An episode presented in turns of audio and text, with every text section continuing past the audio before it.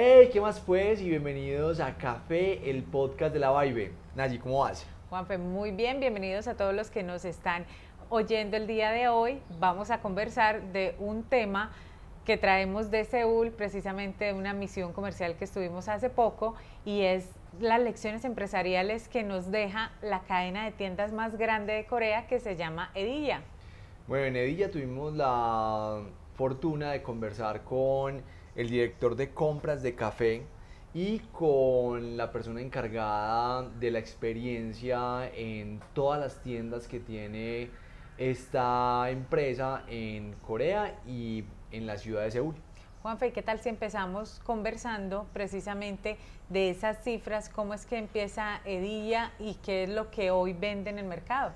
Bueno, esta empresa se fundó en 2001 y ya para el 2019 tenía 3.000 tiendas en todo Seúl, entonces un crecimiento exponencial que es de un caso de estudio para los que estamos en la industria del café. Y en el 2020 abrieron las puertas de una planta de torrefacción con una capacidad de 6.000 toneladas al año, que eso como para que tengamos una referencia, son 100.000 sacos de café de 60 kilos. Entonces miren que están pensando en grande y no se van a quedar con las 3.000 tiendas que tienen en este momento, sino que la idea es seguir creciendo. Y uno de los temas más importantes, creo yo, a tratar es entender primero ese mercado a donde dirigimos nuestras ventas, qué es lo que está consumiendo. Hoy los coreanos, qué es lo que toman por excelencia.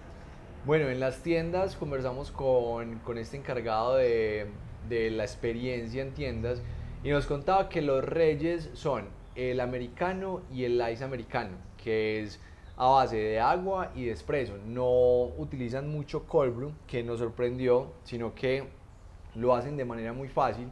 Cuando van a tomar bebidas frías a base de café, es simplemente un vaso con hielo, ponen la cantidad de agua que lleva proporcionalmente un americano y luego le ponen el espresso y ya queda una bebida fría muy agradable y que les encanta a los coreanos. Y el americano pues es común y corriente, se sirve el agua, luego el espresso encima y sale. También es muy consumido las bebidas de temporada, las bebidas de diseño, están muy de moda este tipo de bebidas que los baristas diseñan dentro de las tiendas y se mueve mucho la caja con este tipo de, bebidas. Y nos sorprendió que los cafés muy exóticos, con perfiles muy altos, no son muy consumidos.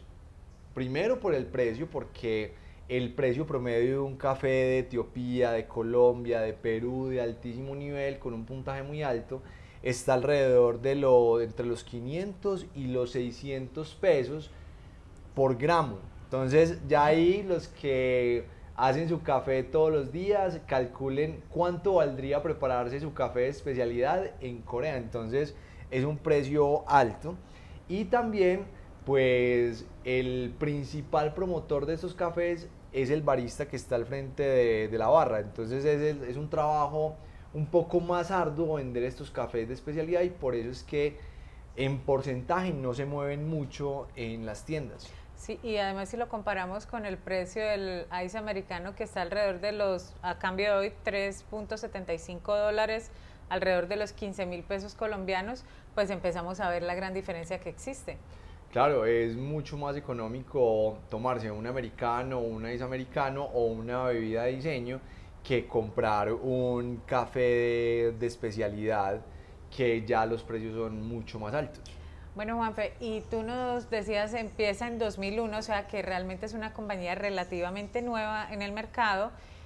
¿Cómo es el modelo de negocio y cómo logran ellos precisamente hacer ese crecimiento exponencial del que estamos conversando? Bueno, es un modelo que también nos sorprendió mucho porque ellos decían, bueno, las primeras 100 tiendas fueron muy difíciles de establecer, pero ya después de ahí empezó un modelo que se basaba en el abastecimiento y en la capacitación de sus franquiciados. Entonces empezaron ya de pasar una empresa de café a ser una empresa logística, porque curiosamente, al ser una franquicia, no le cobran regalías a sus franquiciados, sino que ellos ganan vía a los productos que le venden. Le ganan al café que les venden a las, franquicias, a toda la repostería, a todos los productos. Entonces se volvieron súper eficientes en esa distribución y en esa eh, de todo lo que necesita cada uno de sus franquiciados. Entonces ahí es donde encuentran ese crecimiento exponencial de su, de su modelo de negocio. Y también se volvieron expertos en la capacitación de las personas a las cuales le venden una franquicia. Entonces la experiencia de cada una de las tiendas Edilla en todo el país es casi la misma porque tienen una universidad de servicio al cliente que los dejan súper bien entrenados. Entonces está basado como en esos dos pilares. Juanfe, y acá entonces me surge un tema desde el punto de vista empresarial, es la proveeduría del café debe ser enorme y constantemente deben estar buscando nuevos y nuevos cafés a nivel mundial para poder proveer a la, a la alta demanda que tienen. Sí, y también les preguntamos que cómo nosotros como Colombia y, y específicamente Antioquia, cómo hacíamos para venderles café a ellos. Y nos decían, bueno, les vamos a ser muy sinceros. Definitivamente la compañía está buscando costo-beneficio por el consumo que tenemos en las tiendas. No estamos buscando cafés muy especializados y con precios muy altos porque no es el consumo que tenemos en nuestras tiendas. Nosotros estamos más enfocados en que el café sea rico, que el café tenga buena percepción sensorial, pero que también tenga un muy buen precio y que ese precio sea negocio para, para nosotros y para nuestros franquiciados. Entonces, en palabras muy sencillas nos dijeron, si ustedes son los proveedores que tienen una calidad de café con un estándar muy agradable y pueden sostener unos precios competitivos con respecto a los cafés de Etiopía, con, con, respecto a los cafés de Brasil, con respecto a los cafés que nos están llegando de Centroamérica, pues seguramente van a ser proveedores nuestros. Pero si no tienen esa mezcla perfecta entre calidad y precio, pues lamentablemente no les vamos a poder comprar. Buenísimo, Juanfe, lo que mencionas. Y de hecho yo ya quiero conocer las tiendas Edilla y próximamente va a salir El Mundo en un Café Seúl y ahí vamos a poder ver todos en YouTube como cuál es el formato de estas tiendas, como para entender muchísimo más qué es lo que está sucediendo, cuál es la movida del café en Seúl y también como todo este análisis profundo de, ahora sí ya, de números de negocio, pues también lo encontramos en Coffee Business, que tú hiciste un estudio súper juicioso y un resumen bastante ejecutivo de lo que está viviéndose en este momento desde el punto de vista de cifras de, de negocio del café. Juanpe, y acá me, surge una duda adicional y es este tema con, el volumen enorme que están manejando ellos de datos, ¿cómo están haciendo? ¿Qué, ¿Qué están haciendo con esa data? Bueno, en Seúl la mayoría de transacciones se hacen con tarjeta de crédito.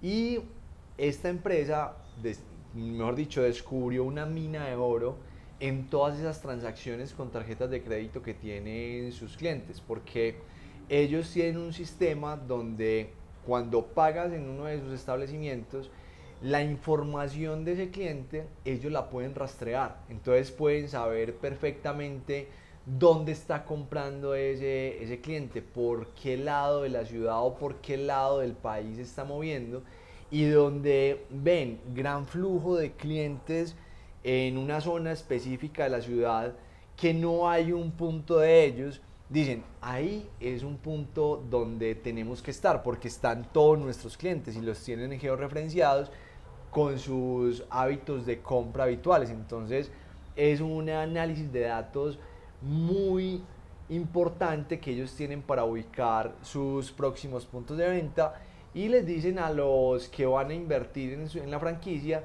que el éxito es casi garantizado porque el flujo va a estar ahí, porque ya tienen ubicados a los clientes que permanentemente están comprando, dónde se están moviendo y efectivamente dónde están ese flujo de personas no hay un punto de venta, entonces ahí es donde lo ubican. Y nos pareció increíble que ya los datos sean de vital importancia para la ubicación de sus puntos de venta. Esto desde el punto de vista de negocio es vital, conocer el mercado, conocer a los clientes, conocer los hábitos de consumo y creo que esa es otra de las lecciones que nos deja esta visita a Seúl a nosotros, así como ellos conocen a sus clientes finales y a la gente que constantemente está yendo a sus tiendas, nosotros deberíamos estar conociendo a los mercados a los que nosotros aspiramos a, llegar. Claro, y con una exactitud casi milimétrica, porque por medio de sus compras saben geográficamente dónde están esos clientes y dónde suelen comprar. Entonces, eso si nosotros lo empezamos a aplicar para nuestros negocios y obviamente ustedes como empresarios cafeteros empiezan a utilizar la tecnología de esa manera y empezar a ubicar estratégicamente dónde están sus clientes, dónde se están moviendo, dónde los pueden encontrar, pues va a ser mucho más fácil venderles y estar ahí disponibles para ellos y prestarles su servicio o tener sus productos ubicados para que lo puedan encontrar más fácil. Y esperamos que este episodio haya elevado sus habilidades y les ayude a acelerar los resultados de sus empresas cafeteras, porque definitivamente, como lo mencionabas tú, el conocimiento del mercado y qué hacer con ese conocimiento es lo que nos va a permitir avanzar rápidamente. Y recordarles que este espacio es de ustedes, todas las preguntas que quieran hacer, ahí estamos disponibles por todos los canales en redes sociales y cualquier tema, cualquier inquietud que tengan, pues ahí estamos súper pendientes para resolverlos. Pasen la voz, nos vemos en el siguiente capítulo. Que estén muy bien y que tengan muy felices cafés. Chao.